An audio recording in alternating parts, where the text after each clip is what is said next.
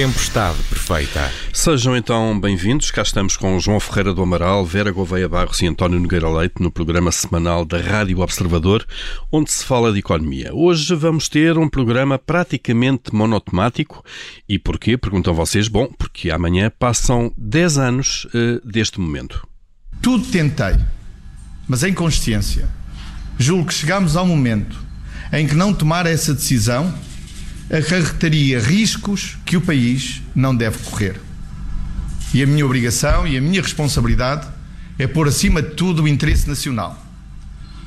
Por isso, gostaria de comunicar aos portugueses que o Governo decidiu hoje mesmo dirigir à Comissão Europeia um pedido de assistência financeira José Sócrates, então primeiro-ministro, a anunciar o pedido de ajuda externa foi no dia 6 de abril de 2011. É este então o tema do programa de hoje. Eu sou o Paulo Ferreira e esta é a Tempestade Perfeita.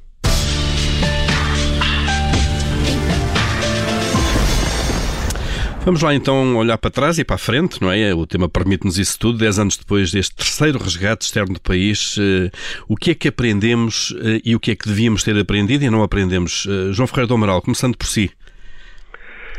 Eu, do meu ponto de vista, podemos pôr essa questão em dois planos. Aprendemos a nível europeu e aprendemos a nível nacional. Bom, aprendemos a nível europeu que as instituições defeituosas. Na prática, sabíamos que eram em termos teóricos, desde o início que sabia que a zona euro estava muito mal delineada e muito mal fechada em termos de eh, instrumentos para lidar com os desafios que provavelmente surgiriam. Eh, e, portanto, eh, à partida sabia-se isso em termos teóricos, a prática demonstrou que isso é, é, era inteiramente real.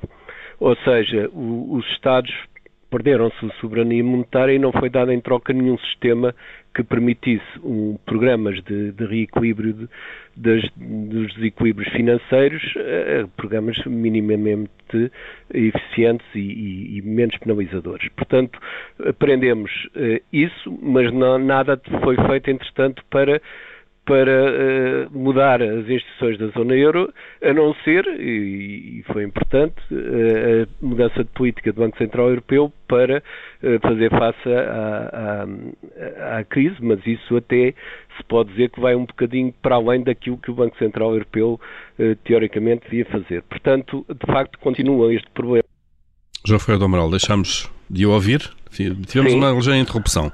Estava a falar do Banco Central Europeu, eh, eh, mas que não se avançou mais noutras políticas. Não, eh, não se avançou mesmo nada. Eu penso que em termos institucionais tudo continua na mesma e isso é particularmente grave porque nós vamos saber que a saída desta situação de crise resultante da pandemia vai ser também difícil do ponto de vista financeiro e, portanto, isso não perguntou-me se o que é que aprendemos, aprendemos, mas não fizemos nada sobre isso em termos, uh, em termos uh, no, no, fundo, tomámos conhecimento com, uma, com, com a realidade daquilo que já Exatamente. sabia que iria Exato. suceder e comprovamos, suceder, claro. comprovamos.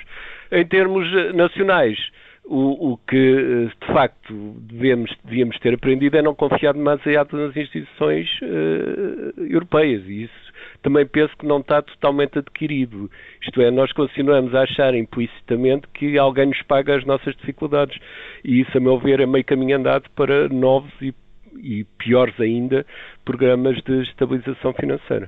Estamos a assistir de alguma forma novamente a isto com a questão da bazuca, se quiser. Não, quer dizer, eh, em termos de, de pandemia, dos resultados da pandemia, não há dúvida nenhuma que nós, e bem, Uh, fizemos aquilo que era necessário e talvez até menos do que necessário, que é o apoio à economia e o apoio social.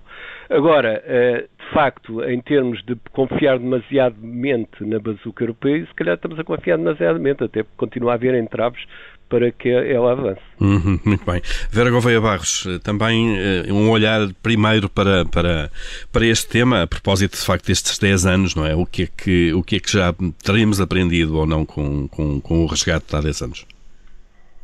Bom, costuma-se dizer que não há duas sem três e que a terceira é de vez, portanto eu espero Mas, que a terceira... Que não haja uma quarta agora, não é? Claro. Em termos de aprendizagem, hum, eu às vezes continuo a ver alguns, eh, alguns eh, sintomas de, de não aprendizagem, como por exemplo,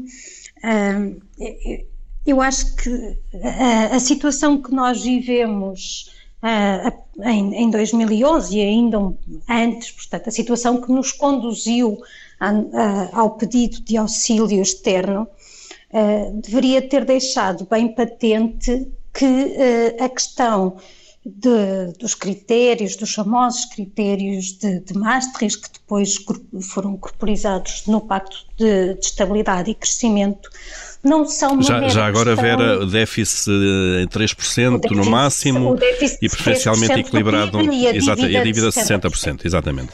Não são uma mera questão formal e de regras. Isto tem mesmo que ver com sustentabilidade das finanças públicas e com a capacidade de endividamento de um país. Uh, tal como disse o João, eu acho que há aqui duas dimensões: há uma dimensão nacional, há uma dimensão europeia. Uh, eu não desdigo que a construção europeia tenha muitas fragilidades e acho que isso é, é um tema de reflexão bastante bastante vasto, porque não tem somente que ver com, com a, a, construção da moeda única e ser ou não ser uma zona monetária ótima e dos instrumentos que não acompanharam a, a unificação monetária. Mas tem muito também que ver com o próprio processo de construção, com o envolvimento de outros de outros países, com a, a ideia de que inicialmente um, a comunidade europeia, a comunidade económica europeia nasce como um clube restrito de países com, com, com bastantes semelhanças em termos de tecido económico, embora profundamente divididas por uma, pelo, por uma guerra mundial.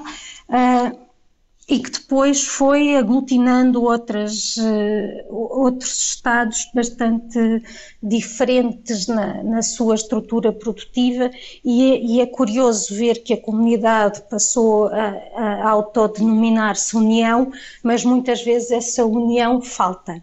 A nível nacional, eu, eu, acho que quando nós olhamos para a história económica do país, percebemos que os problemas de finanças públicas não são uma realidade sequer do século XX. Uhum. Não foi a primeira bancarrota que nós tivemos e eu lembro-me de, de, termos estudado na, na, história aquilo que foram os destinos dados uh, ao, ao ouro do Brasil, uh, ao comércio das especiarias, uma aposta sempre curiosamente, no monopólio régio. Aliás, esta questão das, das instituições, da falta de concorrência, é, é uma questão que é abordada pelo, pelo o Acemoglu no, no, seu, no seu livro, no seu famoso livro sobre, sobre as nações e porque é que umas prosperam e outras nem tanto. A nossa apetência pelas rendas vem de longe já, não é?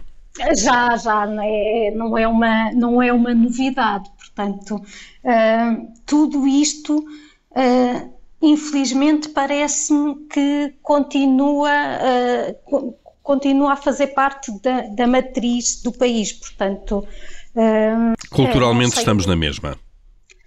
Mas Vera consegue ver que, e podemos discutir isso depois na segunda parte com, com, mais, com, com mais profundidade, até que ponto é que a, a gestão orçamental eh, deste governo, deste e do anterior, e o déficit isso, zero isso acho, que nós tivemos há dois anos, reflete... exato, vem do, do, do receio, de alguma forma, do fantasma 2011, não é? Sim, isso eu acho que, sem dúvida, esta gestão que tem sido feita reflete esse esse cuidado e essa lição.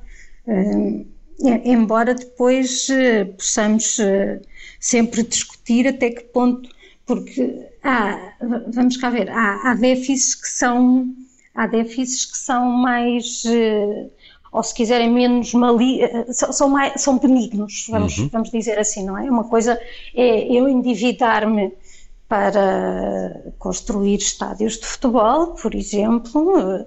Outra coisa é eu endividar-me para dar apoio ao tecido empresarial que está privado de, de, exercer a sua normal atividade para proteger a sociedade numa situação de saúde pública. São, são coisas diferentes. Claro não, só do ponto de vista, se quisermos, moral, da, da razão para fazer isso, mas também do ponto de vista das consequências. É que, num caso, eu estou a pôr dinheiro para salvar um tecido produtivo para depois não ter despesa mais à frente.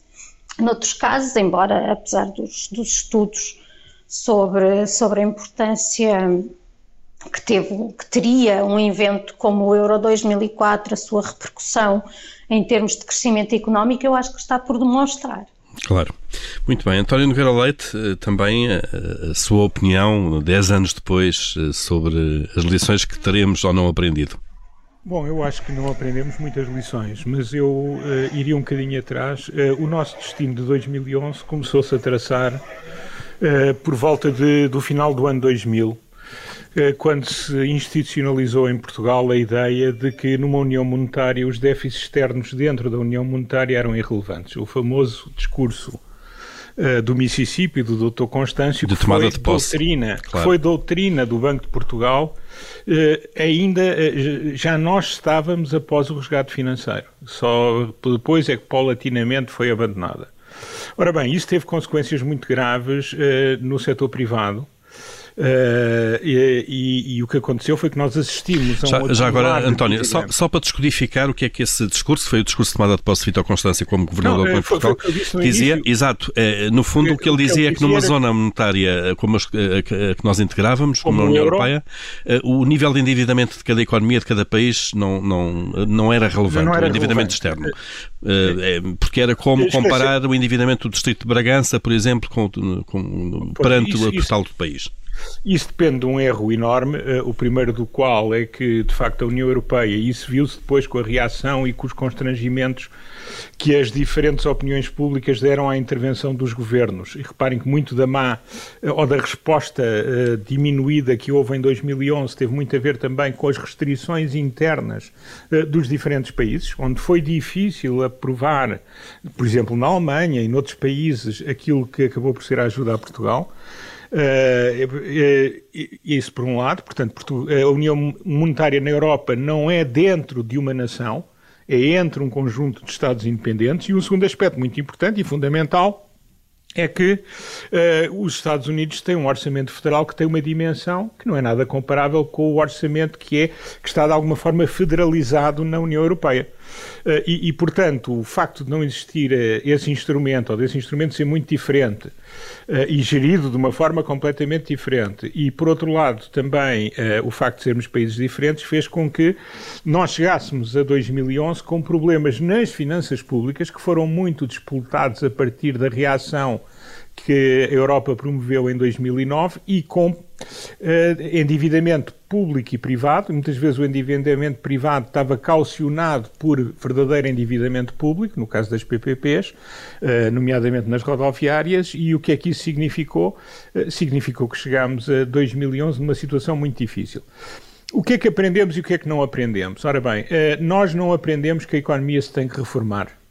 Uh, aliás, houve toda, logo na altura, uh, houve uma grande resistência a que isso acontecesse e, portanto, as coisas foram feitas uh, de outra forma. Nós passámos 10 anos, tivemos déficits muito mais pequenos, inclusivamente um superávit, mas temos o problema endógeno das finanças públicas não está melhor porque as forças internas para maior despesa estão lá, uh, e, e, e, basicamente resolvemos o problema das finanças públicas com uh, a redução dos juros, que dependeu da política do, do Banco Central Europeu, uh, por um lado, e por outro lado, com um corte histórico no investimento público. Portanto, nós aprendemos que a Europa come a cosmética. Uh, e que politicamente não se preocupa com os detalhes, mesmo quando os detalhes são da maior importância. Por outro lado, também eh, eu penso que o facto de não ter havido uma verdadeira restrição eh, de falta de liquidez fez com que se criasse um discurso que hoje em dia está muito enraizado em vários setores e não apenas no Partido Socialista, eh, de que houve uma vontade política de forçar uma intervenção externa, o que é absolutamente falso. mas que de alguma forma faz com que uma parte da população e da opinião pública e publicada uh, tenha que, criado uma narrativa que de alguma forma inviabiliza a nossa aprendizagem com os, com os erros do passado. Uhum. E portanto, se me pergunta se nós estamos melhores, nós percebemos que Uh, por exemplo, o setor bancário percebeu que não pode fazer o que fazia no passado e, portanto, já não permitimos empresários tão alavancados como no passado. Uhum. Uh, de novo, mas temos ainda muita coisa que nos tem custado muito dinheiro e que vem desse período anterior. Uh, e, por outro lado, o, o, governo já percebeu que não pode ter, tem que ter algum controle no endividamento. Mas em vez de o fazer por via eh, da reforma do Estado, não estou a falar de uma reforma política, mas estou a falar de uma reforma organizativa de processos de exploração do Estado, no sentido económico, não no sentido económico, mas no sentido de gestão, portanto, uhum. ter um Estado mais eficaz, produzindo as mesmas coisas eh, com menos custos porque melhorou processos, porque uh, está desenhado de uma forma diferente, etc. O que nós fizemos foi basicamente aproveitar uma, uma dádiva, que é uma forma, de juros. que é os juros, e por outro lado cortando no investimento público, portanto, que é algo que é insustentável, porque nós não podemos, já temos, enfim, temos tido o estoque de capital público a cair nos últimos 5, uh, 6 anos, não podemos fazer isso para sempre, não vamos fazer isso para sempre e, portanto, estamos, eh, não estamos como em 2011, de forma alguma, uh, mas não resolvemos os nossos problemas e, e não conseguimos aproveitar a oportunidade, como aliás é, é, interessante porque o, o, o, momento em que nós aproveitamos mais essa oportunidade, numa perspectiva de prazo, foi com a crise de 83-85. Uh, porque houve na, um conjunto de na segunda intervenção do FMI. Sim. Houve um conjunto de reformas que ficaram. Aqui houve, uma, houve um conjunto enorme de coisas que fizeram, mas houve muitas coisas que desapareceram e, sobretudo, a atitude não mudou. E, já, portanto, já, eu já, acho que e já vamos. Não, não aprendemos tudo o que devíamos ter aprendido. Já vamos falar do presente então agora e do futuro eh, na segunda parte. Vamos continuar então a olhar eh, a propósito dos 10 anos do terceiro resgate externo do país, eh, olhar um pouco para os equilíbrios e desequilíbrios que ainda persistem. Voltamos já já a seguir então às notícias para a segunda parte da Tempestade Perfeita.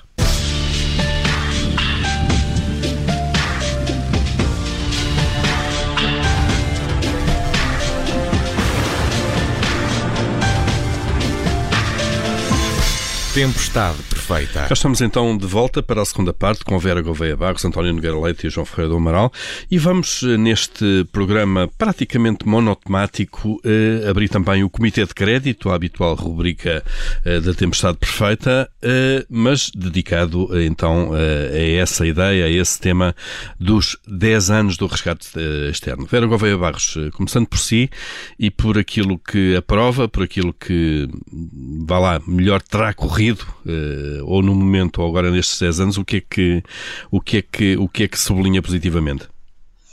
O meu destaque pela positiva vai para aquilo que, no fundo, era o, o objetivo do programa, do, do, do programa de, de, de, assistência e que, e que se atingiu, que foi a recuperação do acesso aos mercados financeiros e, e depois pelo, por todo o acompanhamento pela gestão que o Instituto de, Gestão do, do, Crédito Público tem feito da dívida, muitas vezes uma gestão até silenciosa, como, como nestas coisas também tem de ser, e que merece um, um voto positivo.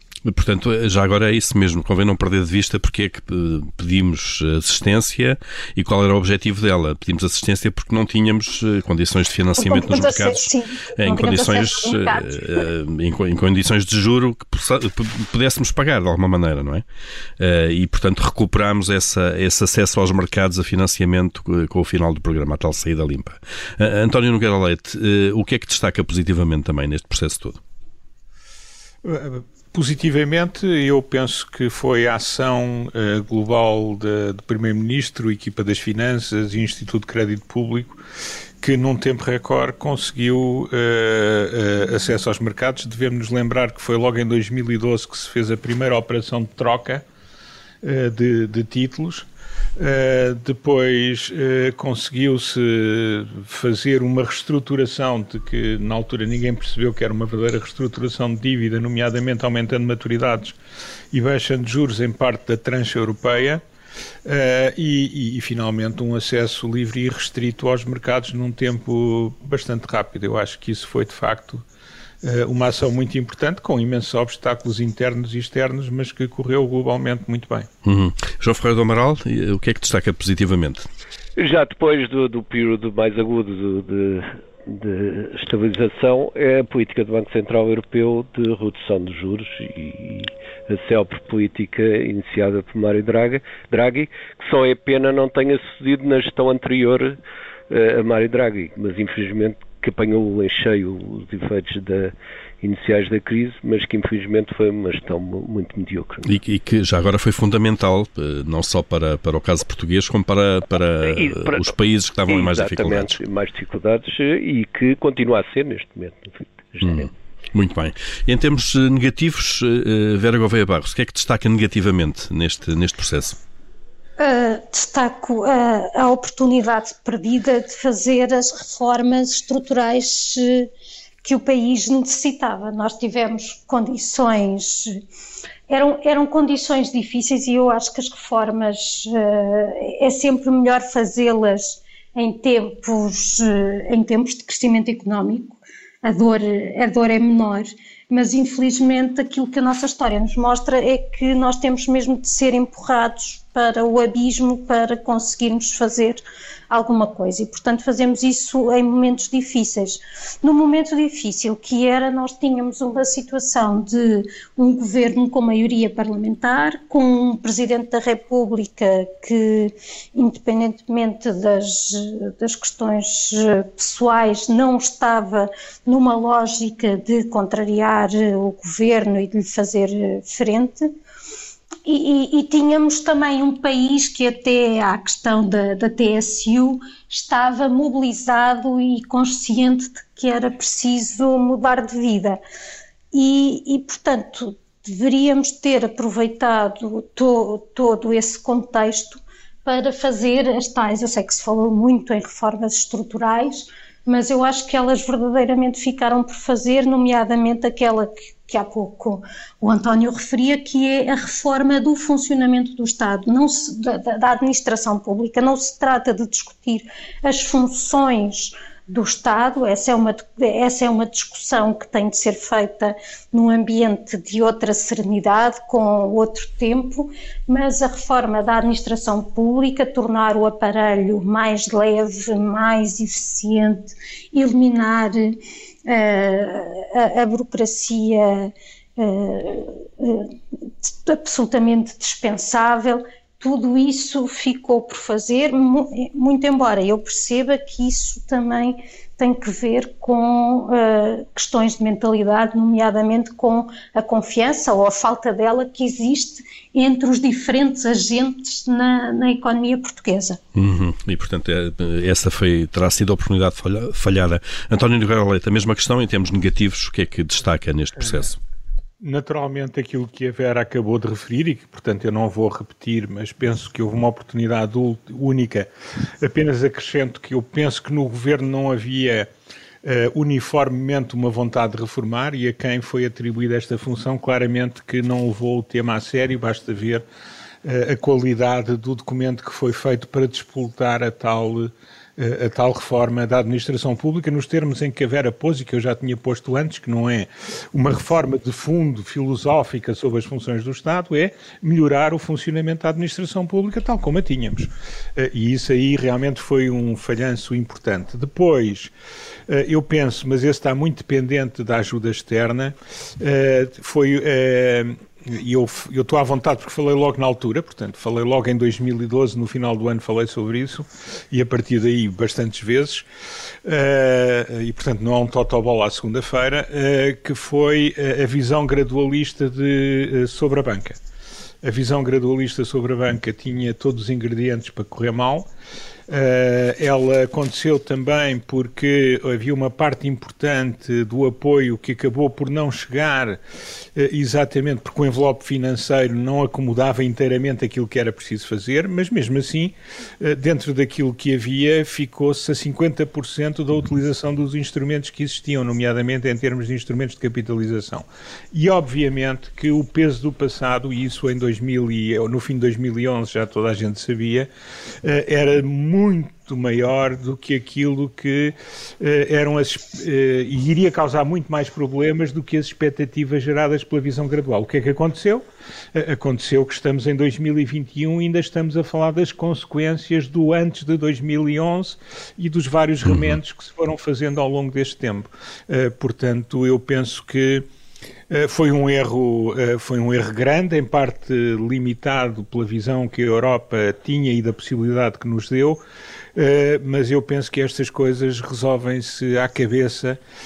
Quanto mais empurramos com a barriga, maior a fatura total. Então, essa nota negativa, se quiser, para o gradualismo e a demora com que foi feita, no fundo, a limpeza dos balanços dos bancos, não é? Não, não foi assumida à cabeça. Já foi... o resultado que era o resultado da alavancagem enorme da, do setor real. Da economia toda, no Táticas fundo, claro. bancárias e empresariais de fazer negócios sem dinheiro, sem capital. Portanto, era um país em que tudo era dívida, o capital era dívida a níveis superiores das cascatas de... Vamos vendo isso em algumas comissões parlamentares de inquérito agora, não é?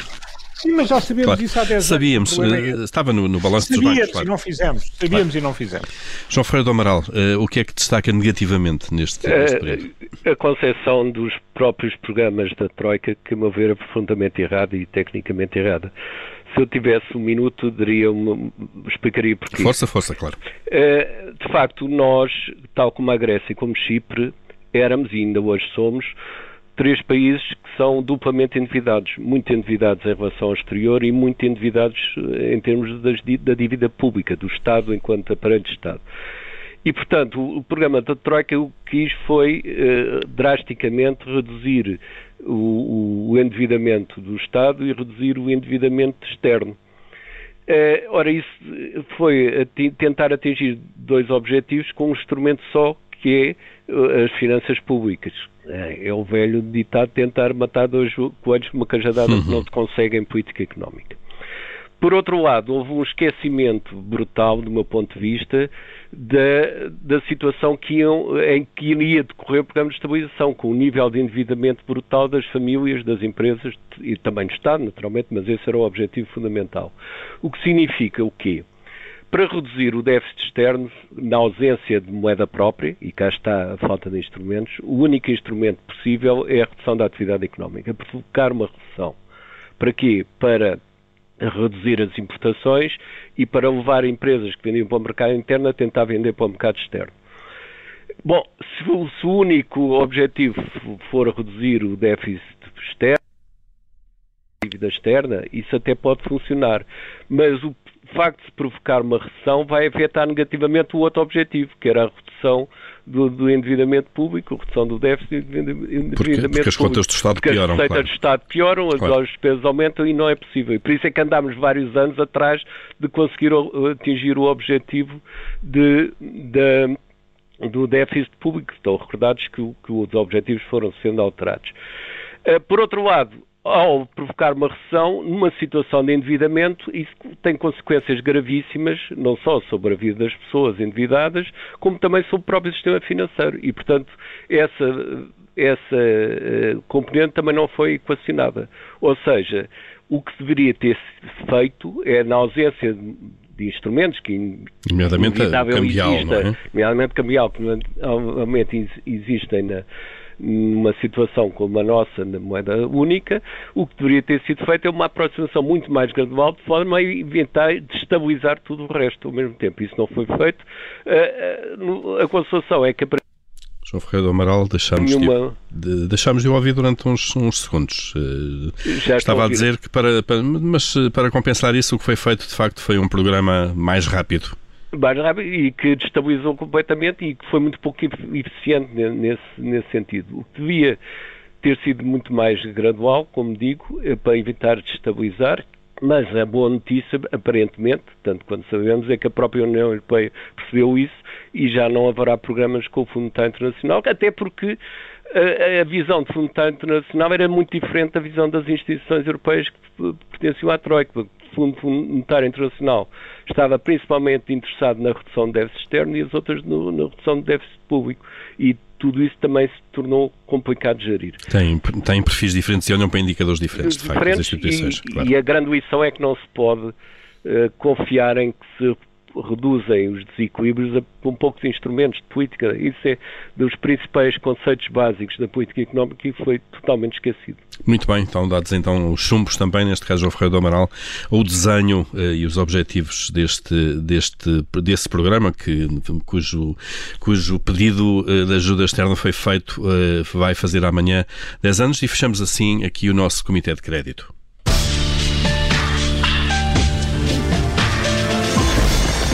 Mas vamos eh, continuar dedicados uh, a esta efeméride, de alguma maneira.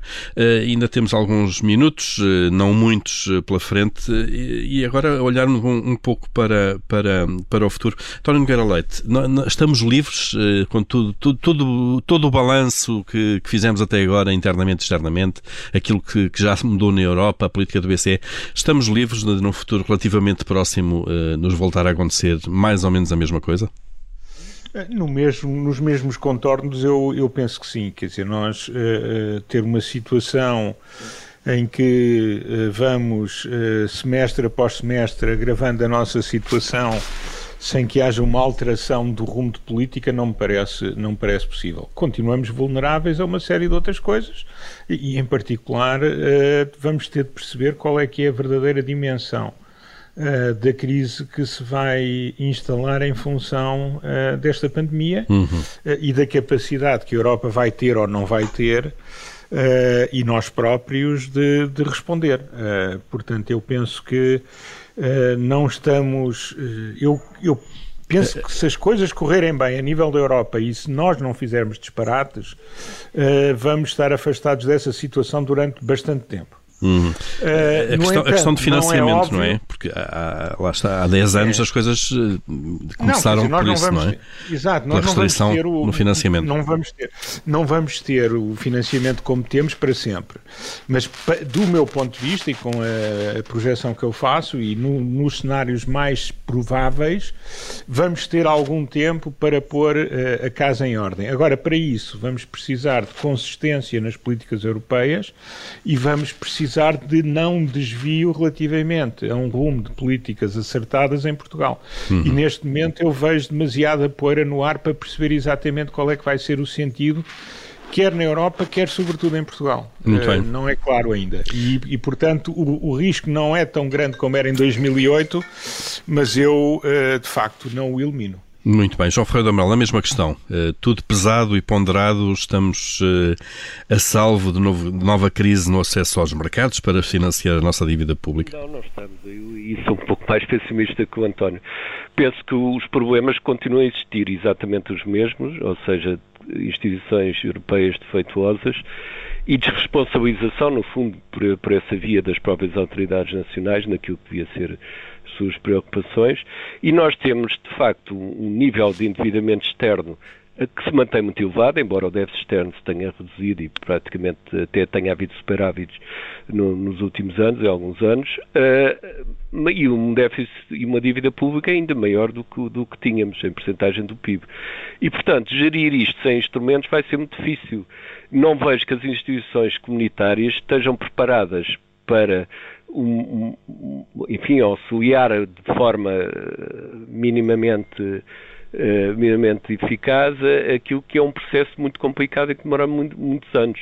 Neste momento a, a, questão não se põe porque a política do Banco Central Europeu continua a mesma. A grande questão é, é essa, não é? Vamos ficar dependentes eternamente disso? Não vamos, porque evidente mais cedo ou mais tarde vai haver dificuldades em termos políticos dentro da União Europeia, que elas aliás já estão a surgir. Vai ser muito mais difícil, eh, quando a pandemia estiver ultrapassada, muito mais difícil ter um ambiente eh, propício de financiamento do que tivemos eh, nestes últimos anos, que teve a ver com a saída da, da crise e depois com a própria pandemia.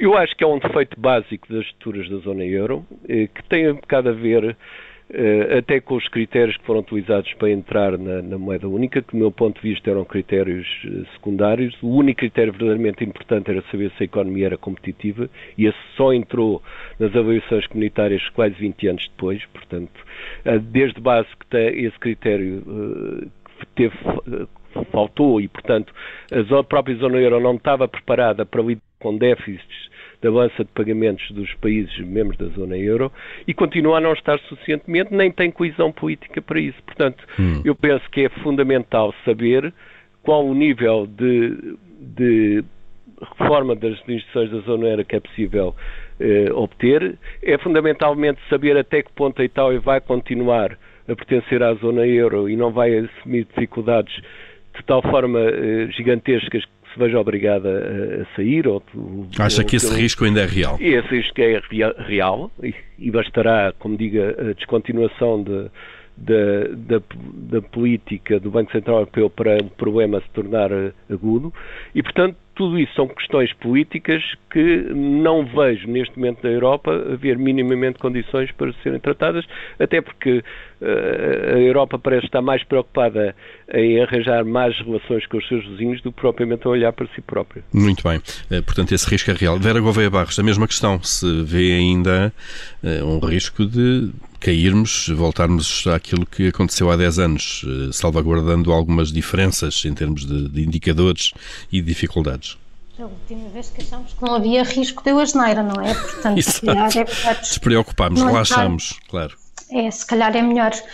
Pois, eu acho que foi um bocadinho isso. Eu acho que eh, Portugal se comportou em certa medida como aquele aluno que faz tudo para entrar na faculdade e aqui o fazer tudo até inclui mudar de escola para um sítio onde as notas eh, são obtidas com maior facilidade e, portanto, a média sobe por essa via, que tem que ver com a tal consolidação orçamental que nós fizemos simplesmente pelo efeito das, da, da, descida das taxas de juros, já com a perspectiva da, da própria adesão à moeda única, uh, isto numa fase em que nós ainda tínhamos, convém lembrar, remessas de imigrantes com um peso significativo na nossa, na nossa balança de pagamentos, o que também ajudava a compor parte dos nossos, do, do nosso desequilíbrio por essa via, mas, eh, mas, mas dizia eu que acho que nos comportámos um bocadinho como esse aluno que eh, faz esse esforço para entrar na universidade e depois, uma vez que entrou na universidade, pronto, olha, agora já cá estou dentro, o trabalho está feito. Ninguém me vai expulsar, e, certamente, não é? Não, é, pode, não vai é um acontecer nada, claro. Depois é um regime de prescrições.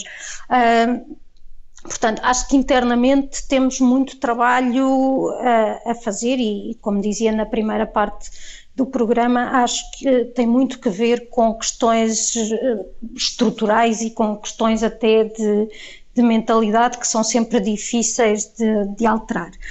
Uh, a nível europeu também acho que há trabalho de construção de, a ser feito e, e, e, acho que estamos um bocadinho no meio da ponte e estamos no meio da ponte numa altura que é politicamente difícil na medida em que nós agora estamos muito distraídos com, com a situação da pandemia. Mas em pano de fundo continuamos a ter eh, movimentos nacionalistas que não são muito amigos da, da integração europeia. Aliás, eh, eh, se, se, há muitos se diz que a mera dicotomia esquerda-direita estava obsoleta por uma questão de termos de considerar também um pendor mais autoritário versus liberal, é, eu acho que mesmo essas duas dimensões já são insuficientes para caracterizar hoje em hum. dia uh, o espectro político, porque falta claramente esta, esta terceira dimensão de como é que os Estados entendem a sua relação com os outros, no sentido de mais fechados sobre si mesmos, ou pelo contrário, numa lógica de multilateralismo. E o que nós vemos em várias partes do globo é, é esse é, é, o avançar desses movimentos que acham que os Estados devem viver próximo de uma situação de, de autarcia. Claro, e que são e, contrários a esta ideia da União Europeia e de solidariedade. E que são contrários, claro. sim, e de solidariedade, porque a, a solidariedade advém muito de nós nos sentirmos parte de um mesmo todo.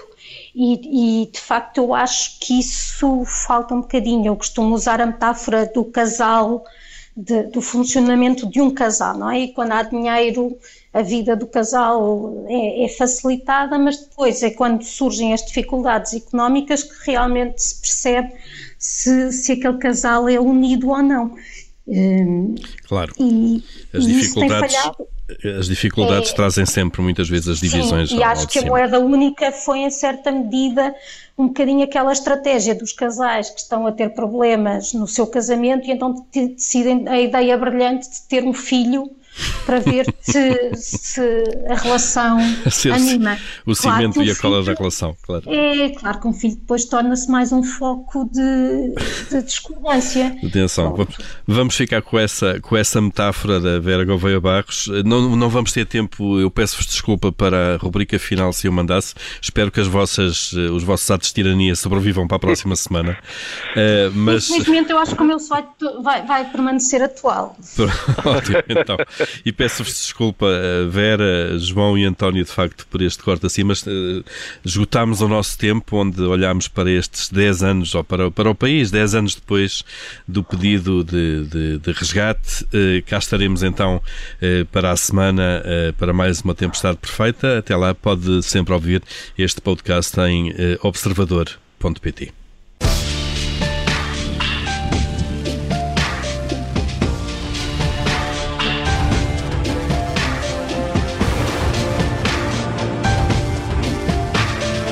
Tempestade perfeita.